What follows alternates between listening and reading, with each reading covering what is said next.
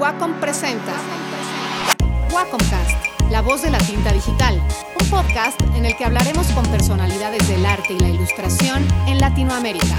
Segunda temporada, conducido por Mike Sandoval. Hola, ¿qué tal gente bonita del internet? Bienvenidos a un nuevo episodio de nuestro queridísimo Wacomcast, que como bien saben ya estamos en la segunda temporada y pues todavía nos quedan muchos episodios más eh, estamos muy contentos porque cada vez se suman más personas, cada vez hay más gente comentando y compartiendo los episodios de sus artistas favoritos y pues creo que lo, lo más bonito de este proyecto es justamente como poder tender puentes entre artistas y la comunidad que quizá de otra manera difícilmente se hubieran dado.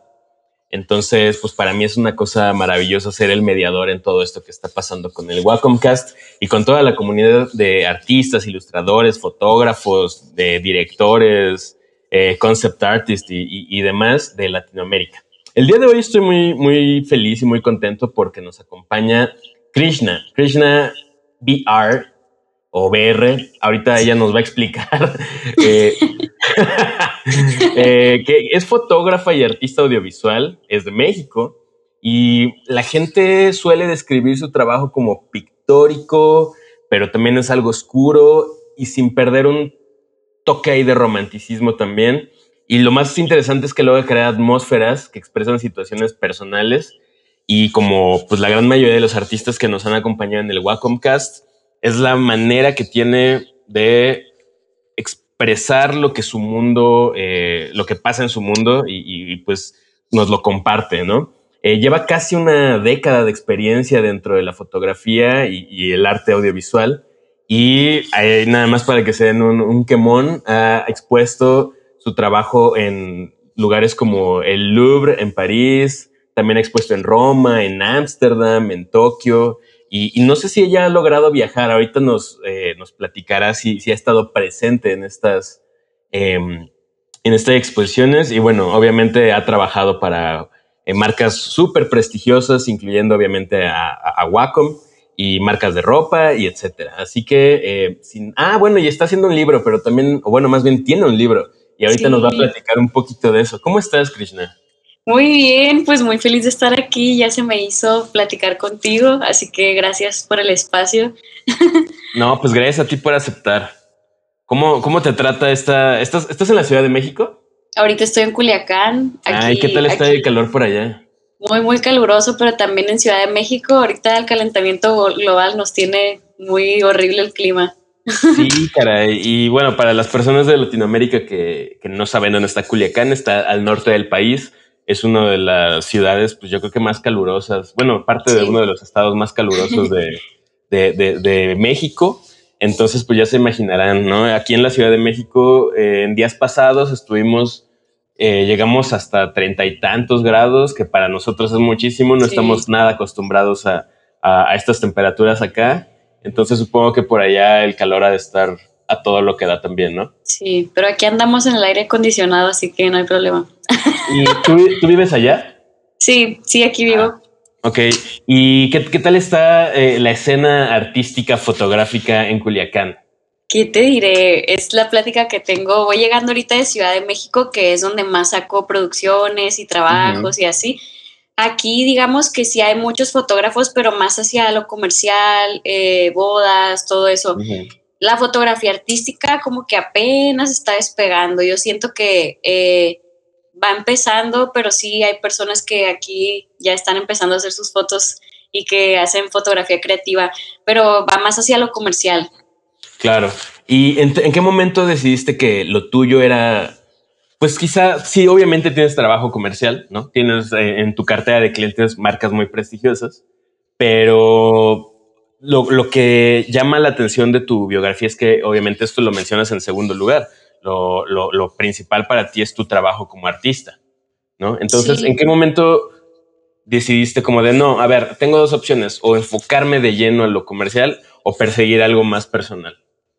Yo creo que ahorita yo soy una combinación de las dos, pero eh, me siento satisfecha porque eh, yo empecé a hacer fotografía artística sin sin la idea de algún día monetizarla, la verdad era por mera diversión Yo hacía mis autorretratos, le tomaba fotos a mis amigas. Eh, obviamente sí en un tiempo yo hice de que alguna boda, 15 años, sí me fui hacia lo más comercial, pero no era lo que a mí me llenaba. Como que yo quería hacer una construcción de una idea desde me pasó esto, voy a hablar de esto, escuché una canción que me inspiró o quiero dirigir este proyecto creativo. Entonces, yo creo que gracias a lo artístico yo empecé a hacer mi trabajo comercial y mi trabajo ahorita es una mezcla de las dos, por eso ahorita también pues mencioné que trabajo con marcas, artistas, porque digamos que gracias a encontrar mi estilo en lo artístico, empecé a saber monetizarlo dentro de lo pues comercial. Entonces, cómo comenzó todo haciendo fotos por diversión, encontrando mi estilo y ya después de eso encontré la manera en la que podía hacerlo un trabajo. Sí, fíjate que yo soy muy fan de esas personas que logran volver, digamos que su, estilo, su, pasión, lo que más les gusta, su fuente principal de ingresos, porque de la misma manera de la que no es lo mismo, eh, o sea, que no necesariamente un artista sabe monetizar su trabajo, alguien que se enfoca completamente en lo comercial no necesariamente tiene los recursos artísticos. Entonces, cuando logras poner las dos al mismo nivel y que lo que tú haces como arte sea también lo que te da eh, tu mayor cantidad de trabajo, se me hace súper, súper chido, ¿no? Sí, y creo que en esta industria se trata de aprender a ser versátil. Eh, yo al principio sí era más de, ay, yo nunca voy a hacer eso, no. Y cada vez cada que crezco más me doy cuenta que no hay que estar cerrado a nada, porque no sabes lo que te puede gustar y tienes que estar experimentando. Yo creo que las carreras artísticas se tratan de ser versátil y experimentar hasta cosas que tú crees con, que no combinan mucho con lo que haces. Yo creo que es jugar, volver a ser un niño. Sí, y además se vuelve también un reto y yo creo que los retos siempre están, son cosas muy interesantes. El otro día platicaba con un amigo que, que diseña, bueno, yo, yo soy ilustrador y él también. Y nos, a los dos nos gusta mucho hacer eh, pósters de concierto, ¿no? Es como nuestro hobby, nuestro, bueno, no nuestro hobby, sino es como de dentro de todo lo que hacemos, lo que más nos gusta hacer porque nos encanta la música. Y me estaba diciendo que había conseguido el contacto de una persona que está involucrada con varios artistas. Y le dije, oye, ¿quién más tiene eh, esa persona en su lista de, de clientes? Y me dice, no, pues es que nada que te guste. Y le digo, es que no lo veas así. Le digo, más bien o sea, sí, obviamente tengo cosas que me gustan más que otras, como cualquier persona, pero para mí sería de repente igual y muy aburrido si solamente me enfocara, por decir algo, en carteles de hip hop, ¿no? Ya hay ciertos códigos visuales que están muy marcados, pero estaría bien chido de repente hacer pósters para una banda de pop o alguien, no sé, de norteño, lo que sea, ¿no? Es como de, al final del día lo que yo quiero es dibujar y mostrar de qué manera puedo usar mi, habilidad en otros proyectos. Y supongo que lo mismo te pasa a ti, ¿no? O sea, de repente te han de llegar cosas súper, súper comerciales que quizá en un día común y corriente no aceptarías, pero ahora lo ves de otra manera, ¿no? Sí, lo que acabas de decir justo me pasa, de que a veces eh, me dice un amigo, que son los que más te subestiman, los que más te conocen, de que, oye, eh, mi hermana quiere que le tomes fotos, pero ya le dije que no haces fotos así. yo, ¿qué? ¿Quién dijo? ¿Quién dijo que yo no hacía fotos así? A mí me encanta que me reten, que me pidan cosas diferentes. Obviamente hay veces que no acepto cosas porque le doy prioridad a otros proyectos, pero siempre estoy dispuesta a, lo que signifique cambio, porque eso es lo que te hace retarte y ver que puedes hacer cosas nuevas muy bonitas.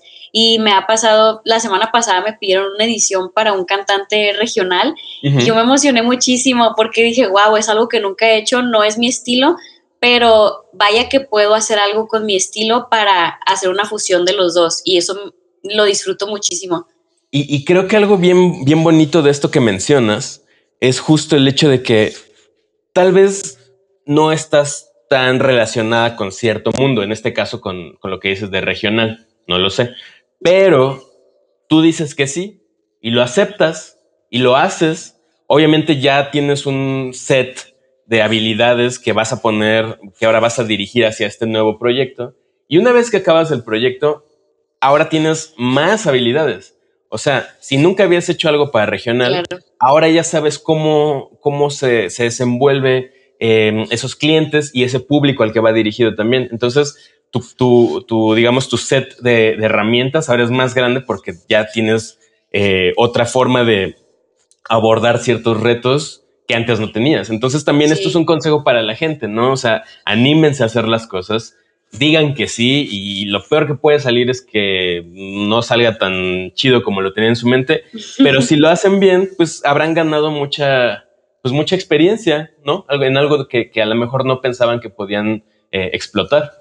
Sí, sí, la verdad, siempre cada trabajo yo lo veo como una nueva experiencia, aprendizaje eh, y la verdad es que pues también aprendes a conocer a los clientes y eso creo que es muy importante también. Sí, sí, sí. Oye, cuéntanos sobre tus exposiciones. Vi por ahí que, has mostrado tu trabajo en varias latitudes eh, y yo tenía esa duda. Eh, gracias a tu trabajo también pudiste viajar a estos lugares o son, ha sido más remotas. En la mayoría. En la de París, del Museo del Louvre, no pude ir. Fue la primera exposición internacional. Apenas sí me creía que podía pasar eso. Pero a otras de Italia, Ámsterdam, en Japón, China, a eso sí, me ha tocado vivir el, el choque cultural y además la perspectiva que tiene en otro país, tanto del arte como de mis creaciones. Y la verdad, no tiene precio el escucharlo desde alguien que, que ve la vida de una manera muy diferente por su cultura, creencias. Es es algo que alimenta mucho la perspectiva de, mi obra y me gusta mucho. Totalmente, estoy completamente de acuerdo con lo que dices.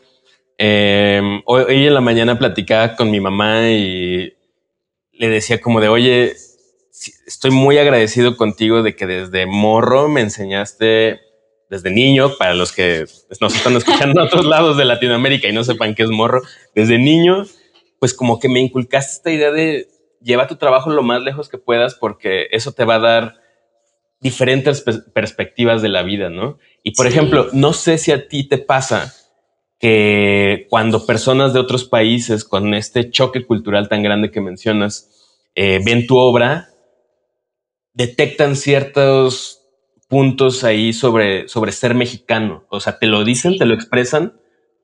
hay, también en tu trabajo una aunque no sea tu tema principal, hay, cierta mexicanidad que, es evidente.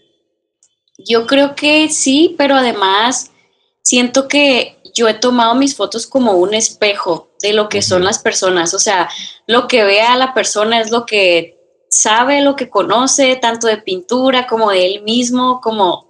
Y te lo voy a contar porque cuando fui eh, a Italia en la primera exposición, sí me decía la gente de que, ay, sí se ve que es una obra que está inspirada en Ofelia de Milais, pero al mismo tiempo le veo un toque mexicano por, parece que lo hiciste en un espacio de México, de Oaxaca, porque era como un pantano, tenía, era como un lago.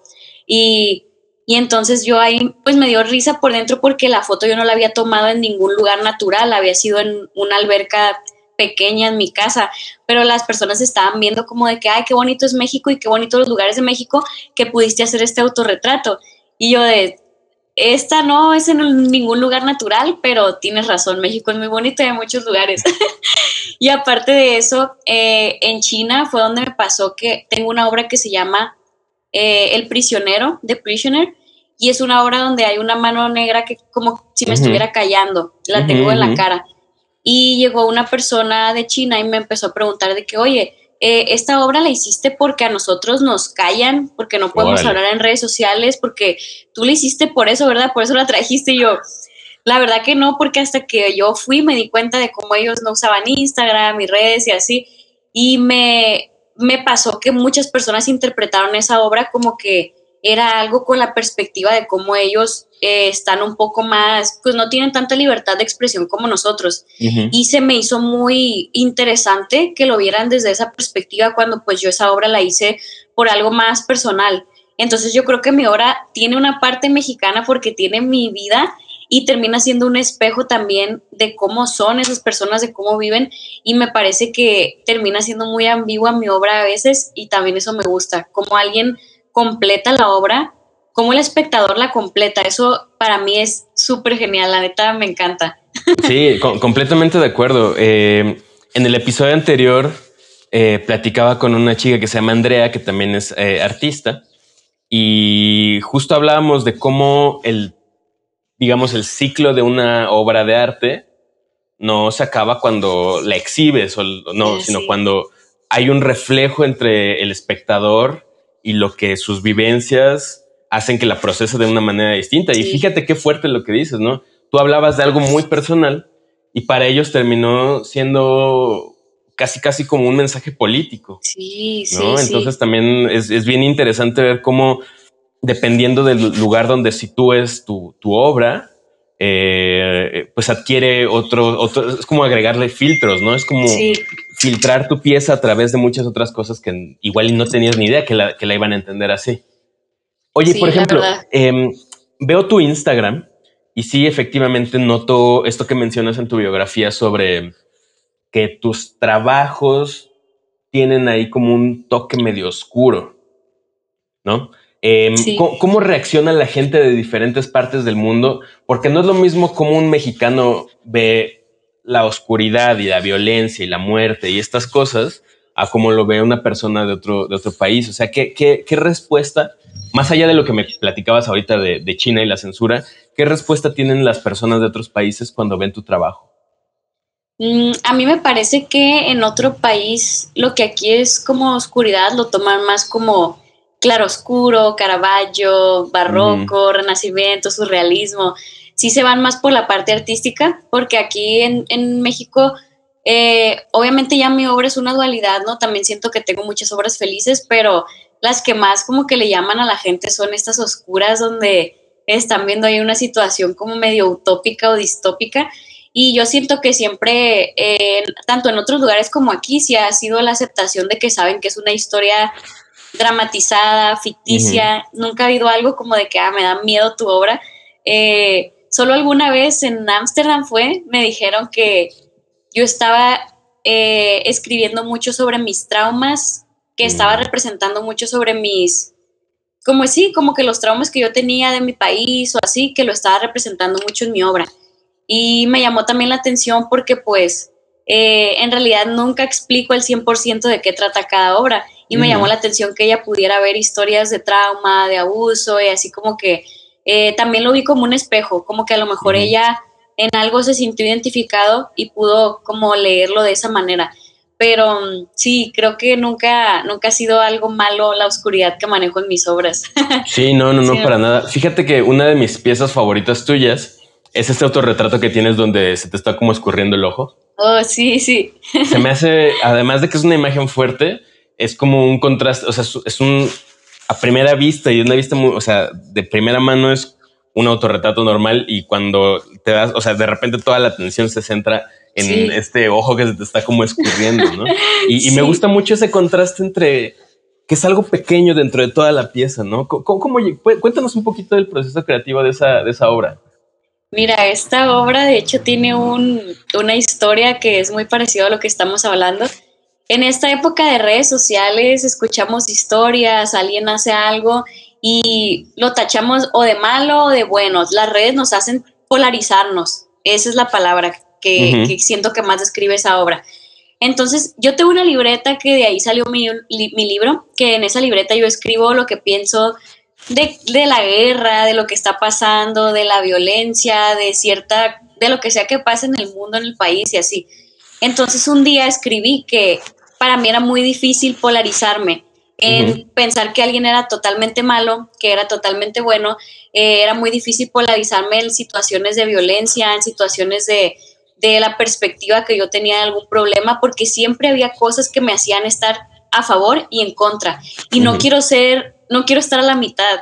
Entonces esa obra la hice por eso, porque eh, en esta época de redes sociales tenemos muchísimas historias y no sabemos hacia qué lado irnos y el proceso creativo de esa obra fue eso. Quiero expresar la dualidad en una foto, quiero expresar cómo me siento a veces cuando pasan cosas malas, cuando yo siento que estoy eh, sin saber qué decidir sobre qué hacer. Entonces, como que el proceso creativo de esa obra fue tratar de conceptualizar la dualidad que somos las personas, lo que hay en las redes sociales, nuestras opiniones, y por eso quise hacer un ojo como que se estuviera derritiendo, como que hay un ojo que está ciego, que no puede ver, se hace tonto, y el otro está muy consciente de las cosas que están mal, de lo que está pasando en el mundo. Es como la parte que quiere ignorar las noticias y todo lo que está pasando en el país y en el mundo, y la otra está totalmente consciente y sabe lo que está pasando y, y está tratando de hacer algo al respecto. Es como de eso trata esa obra.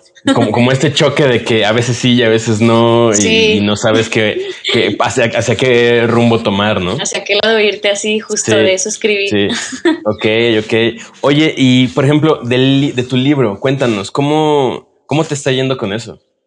Muy bien, es un proyecto que hasta la fecha mi favorito porque pues me costó mucho tiempo, ideas, creatividad, energía, no sé. Eh, ese libro lo empecé a planear antes de la pandemia. Eh, el nombre manifiesto, pues es porque es un manifiesto de mis ideas, de, mi trabajo a través de los años.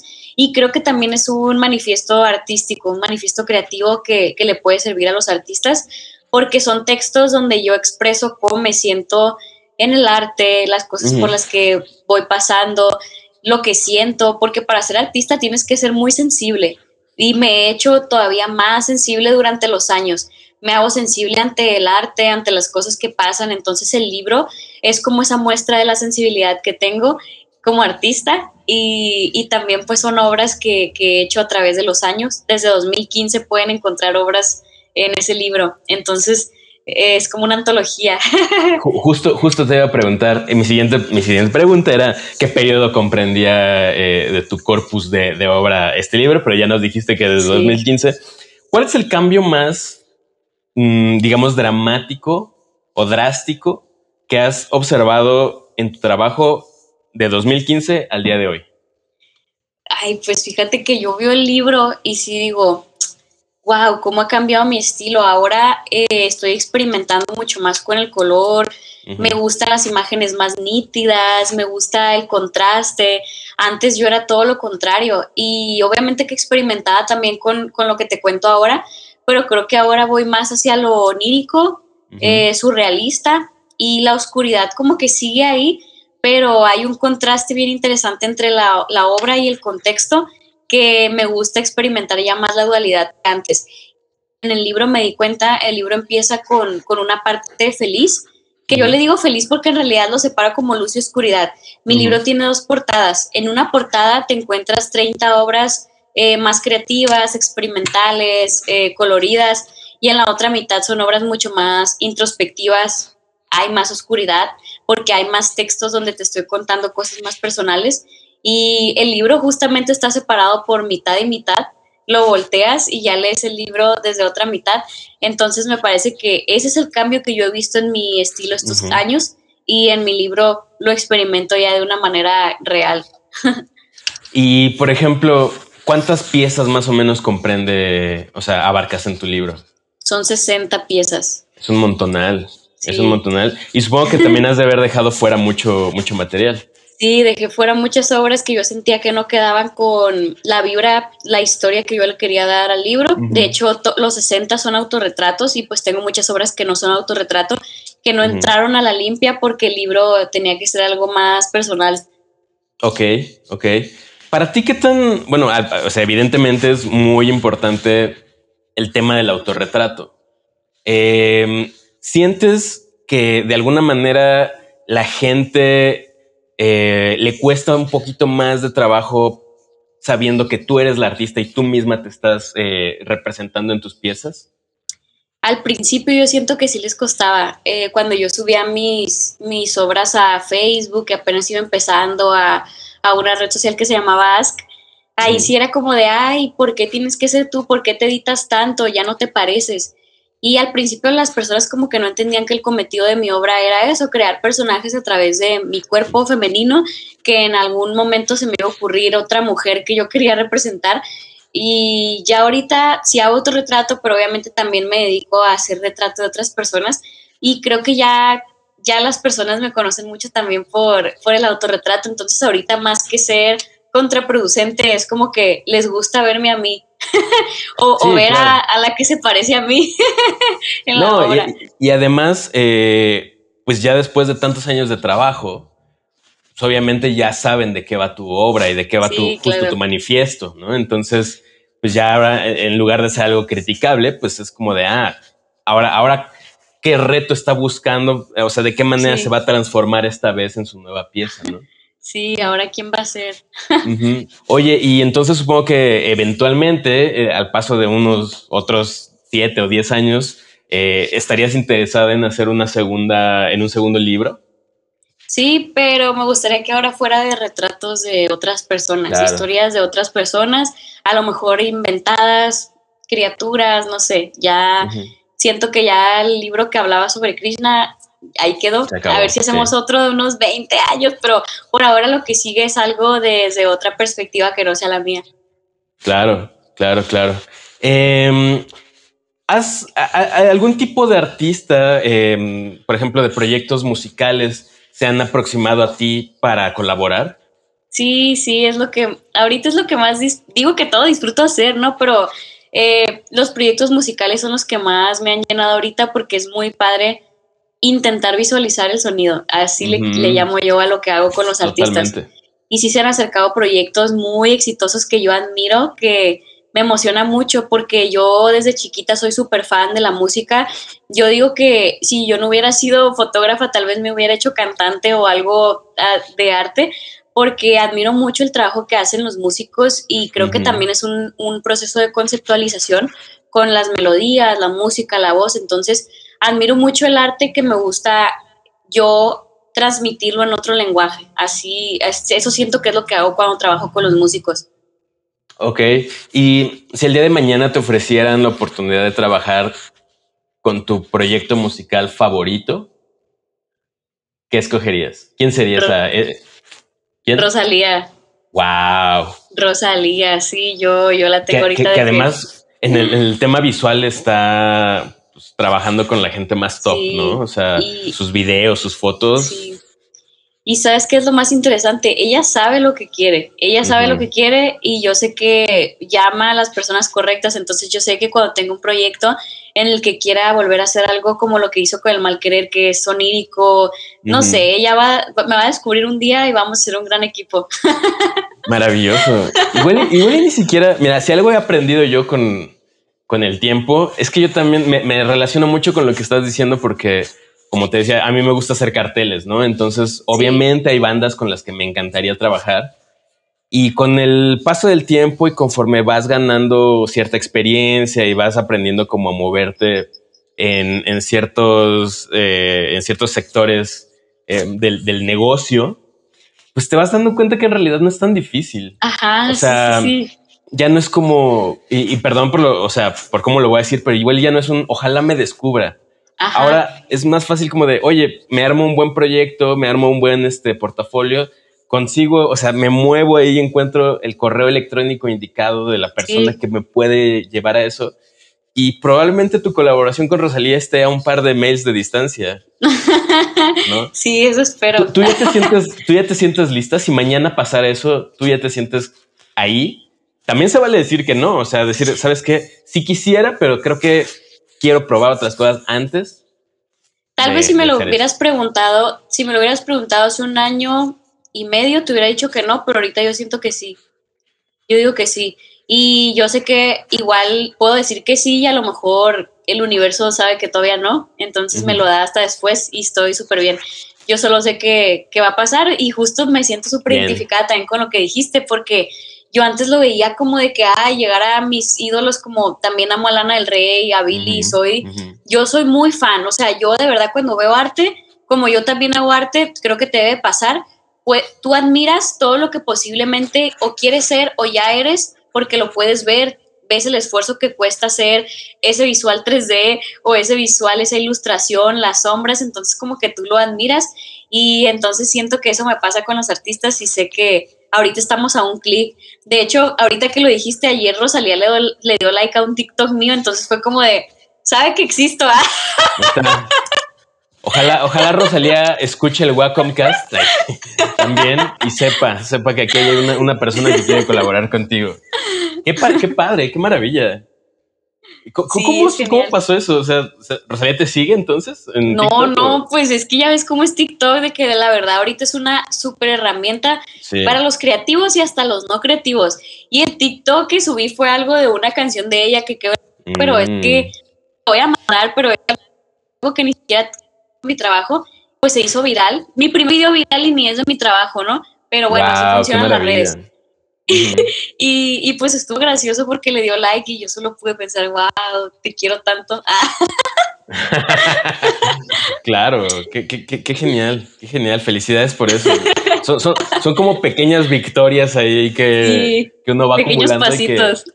pequeños pasitos, pero son muy importantes porque creo que al final eso van va afianzando tu, tu, seguridad como artista, que es muy importante, ¿no? Y que justo lo que decías hace ratito, eh, a lo mejor hace un par de años uno todavía tiene muchas inseguridades y, estas cositas, así aunque sea un like, como que te hacen decir, no, mi trabajo sí está bien, mi trabajo está bueno y vale la pena y, voy a seguir luchando por, por sacarlo adelante. Y muchas veces, pues siento que uno se deprime o, le gana esta onda del síndrome del impostor porque, pues, al final del día estás sujeto a, no me gusta decirlo así, pero en las redes sociales mucho es la aprobación de terceras personas que ni te conocen, ¿no? Para ti, ¿cómo ha sido lidiar con esto? Mira, yo creo que ya en estos años con redes he aprendido muchas cosas y también he ido desconstruyendo muchas ideas que tenía yo antes era de que es que tengo que estar presente todos los días, tengo que hacer algo, tengo que subir cosas, hasta que ahorita estoy súper consciente que yo soy artista y no solo creo contenido, o sea, también soy creadora de contenido porque pues quiero dar a conocer mi trabajo, pero la fuente principal tiene que ser la inspiración y no solo el tener que crear. Y eso me lo he dejado bien claro estos dos años, tres años de pandemia, que la, no vivía porque estaba en mi casa y pues no pasaban las cosas igual que antes eh, había problemas en el mundo que me nublaban la inspiración, entonces yo creo que es súper bien en el contrato de ser artista el también estar desmotivado y desinspirado, pero tienes que aprender también a, crear en los momentos difíciles para ser profesional. El aprender a crear eh, estando a lo mejor bloqueado solamente por disfrutarlo y sin esperar un resultado. Y eso me ha ayudado mucho y yo también lo doy de consejo a todos los artistas que no siempre te tienes que forzar a crear, pero cuando quieras crear, hazlo porque te divierte, porque vas a tener un resultado que te guste y no solo por, ay, necesito subir algo, voy a crear, necesito eh, subir esto o, subir de seguidores. Si tú lo haces desde la aprobación de los demás, siempre va a haber un vacío. Y si tú lo haces porque te gusta el resultado y lo subes y tiene 10, 20 likes, vas a decir, ay, no me hicieron caso, pero esto está bien padre. O sea, y eso me pasa a veces, de que digo, ah, nadie peló esto, pero a mí me encantó el resultado y, y, eso vale más que los 10 mil, 30 mil likes que nunca para un artista van a ser así de fácil, porque estamos en una era, lo que te acabo de decir, se me hizo viral un video que ni es de mi trabajo, cuando tardo horas haciendo mis fotos, tardo horas editando, tardo horas haciendo mi contenido, llega a mil, dos mil views y hago un video bailando y llegó a dos millones y de eso se trata, diviértete en el proceso porque te va a impresionar, diviértete en el proceso que no te dé miedo eh, y yo creo que vas a tener resultados que no te imaginas, no estés pensando en la retribución o la retroalimentación que vas a tener porque nunca va a ser inmediata. A mí me gustaría complementar esto que estás diciendo. Eh, sí, obviamente es muy importante divertirse, pero creo que también es importante crear hasta en los momentos más adversos. La creación no necesariamente va a ser divertida. y no necesariamente va a ser un resultado feliz. Y, un resultado, y más allá de feliz de la temática, sino, o sea, no necesariamente tu proceso como artista va a ser algo que te haga feliz. Yo, yo sufro mucho también. Yo sufro mucho cuando estoy creando y las cosas no se ven como las estoy conceptualizando o, no llego a esa idea o, o lo termino y digo, no, qué porquería es esto, ¿no? Así lo borro y lo tiro y lo rompo y lo vuelvo a hacer y lo vuelvo a hacer y lo vuelvo a hacer hasta que me deja satisfecho.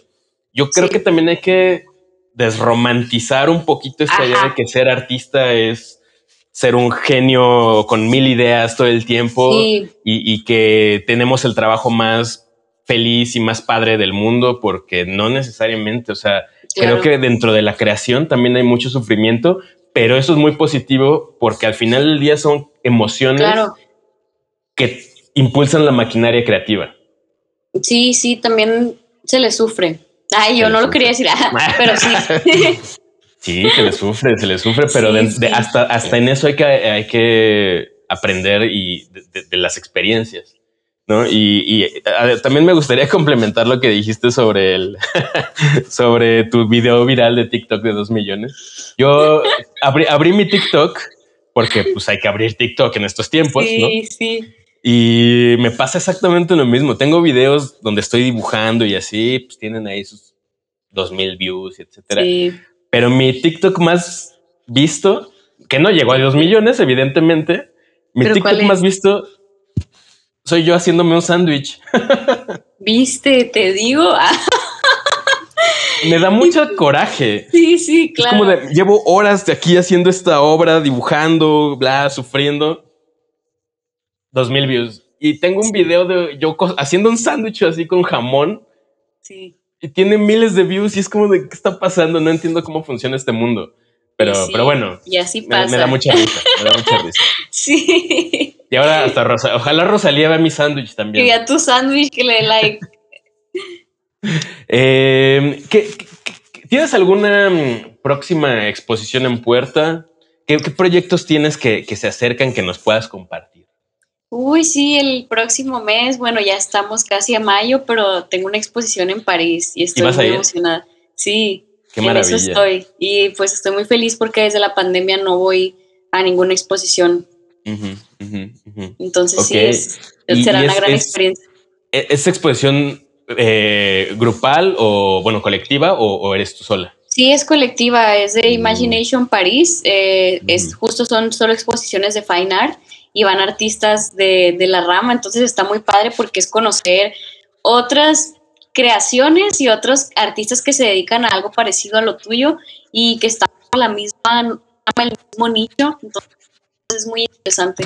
Fíjate que algo bien bonito de este, de este mundo, cuando uno empieza como a, darse cuenta que su trabajo lo puede llevar a otros países, a otras latitudes.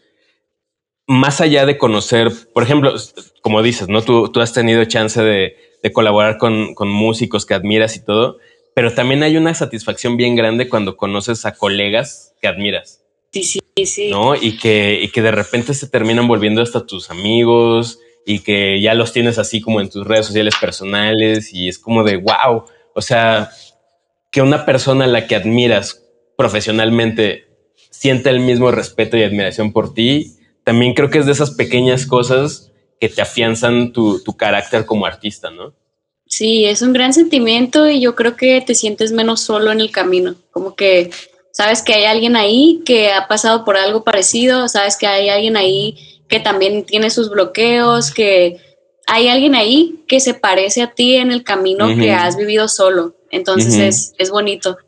¿Tienes algún ejemplo de alguien que dijeras, admiro el trabajo de esta persona y ahora es así mi, cuate? Mi amigo, Hay muchísimas personas dentro de la fotografía, Félix Hernández, Alter Mago, Mario Olvera, Vero Esqueda, Gaby Olmedo, Timoteo, Lidia Vives.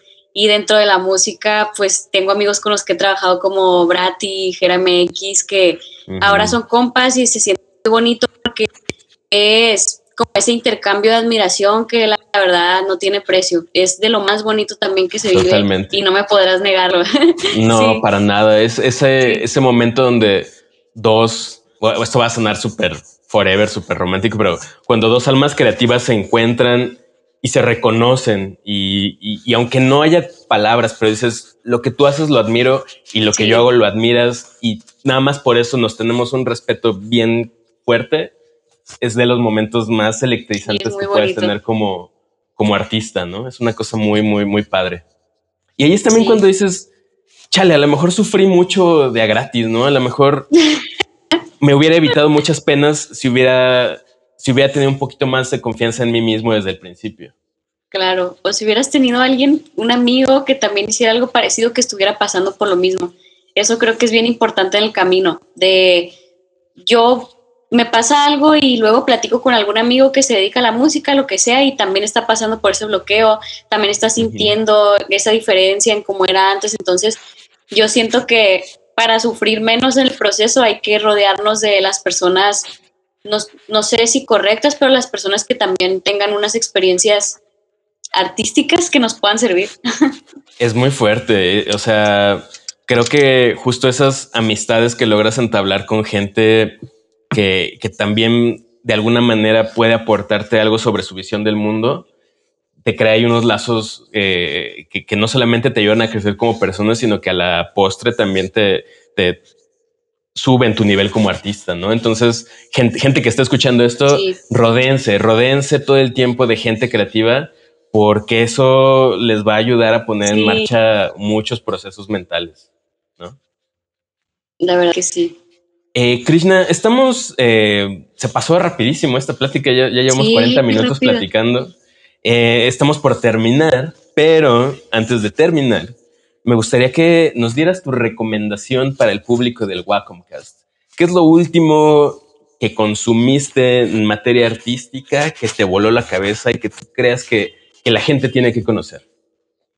Ayer o antier estaba en Ciudad de México en la casa de una amiga y leí un libro que se llama Codex Serafinium. Uy, sí lo he visto, qué locura en PDF, pero lo vi en forma física y ya lo había visto yo en PDF y la verdad se lo recomiendo a todos los creativos. Es el libro es un idioma que sabes y, y, están unas letras ahí raras, pero visualmente te vas a imaginar cosas como parece un libro de plantas, de anatomía, de física, o sea, entonces se lo recomiendo. Sí, sí lo he visto. Es, aparte es como de, a lo mejor voy a decir una tontería, pero es como de 1800 algo, ¿no? Es así, una cosa viejísima y como que nadie sabe exactamente quién, quién lo hizo ni, ni, de qué, se trata. Ni de qué se trata. Sí sí, sí, Y es aparte es un libro grande, o sea, y, extenso, ¿no? O sea, es un montón de páginas de dibujos y grabados y texto ahí sin, aparentemente sin sentido. Y sí, justamente creo que es un poco como ciertas obras, ¿no? Es tan diversa la cantidad de interpretaciones que se les puede dar que forzosamente te obliga a generarte tus propias conclusiones y pues es un gran recurso creativo, ¿no? Sí, lo recomiendo, recomendado. Muy bien, muchas gracias, muchas gracias, buena recomendación.